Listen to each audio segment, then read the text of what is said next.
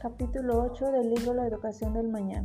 La formación de adultos y técnico profesional, crecimiento y empleo.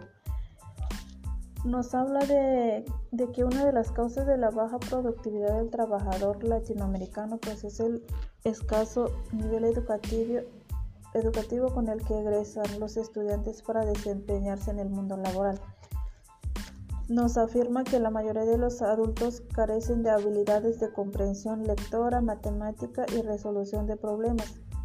Y pues estos son el motivo de, las dificultades que tienen para obtener mejores salarios, permanecer en un trabajo, ser contratados o aprovechar las oportunidades que les ofrece la sociedad moderna.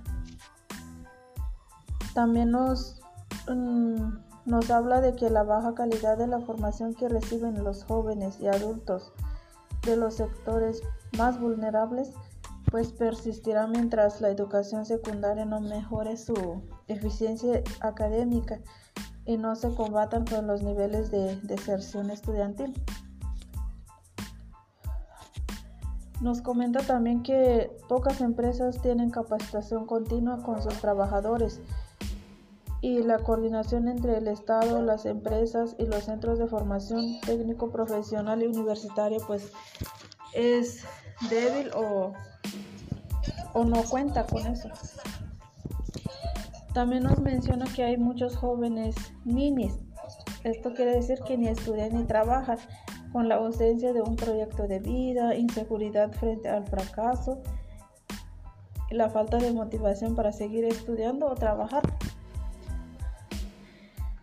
También nos habla del COVID y una de las consecuencias de ella pues es que los que más sufren son los sectores vulnerables o pobres.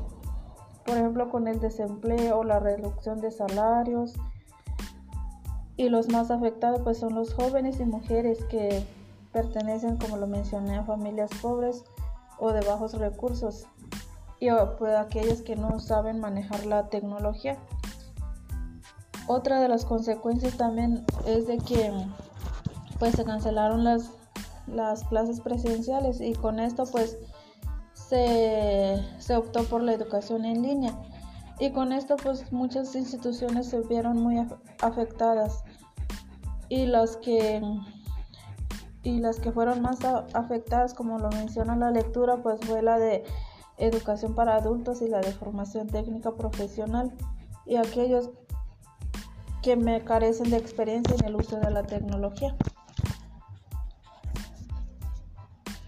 Con el COVID-19, pues estudiantes y maestros nos costó adaptarnos y, seguimos enfrentando uh, día a día con, con varios problemas, por ejemplo, insuficiencia de materiales, disponibilidad de equipo, conectividad, electricidad o dificultades para desarrollar prácticas para los que estamos ya por terminar la carrera.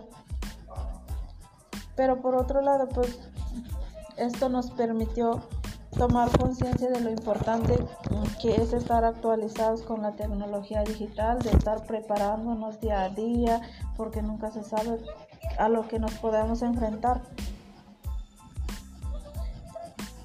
En la lectura también se mencionan que la Fundación SLIM y la STEP brindan capacitación ah, gratuita en línea y tiene validez oficial. También este implementaron lo que es el programa Capacítate para el empleo mm, para preparar jóvenes para un empleo. Otra plataforma que nos ayuda mucho con la formación online es Coursera. Mm, esto con el fin de seguirnos preparando, ya que como lo menciona la lectura, en un futuro pues no sabemos a lo que nos podemos enfrentar. Entonces menciona que posiblemente este, las empresas puedan introducir robots o, capaciten o incorporen otros empleados más, más preparados. Entonces, esto quiere decir que, nos debemos de preparar cada día más porque no sabemos, como lo mencioné, a qué nos podemos enfrentar en nuestro trabajo, en, nuestro, en nuestros estudios o en la vida diaria, más que nada.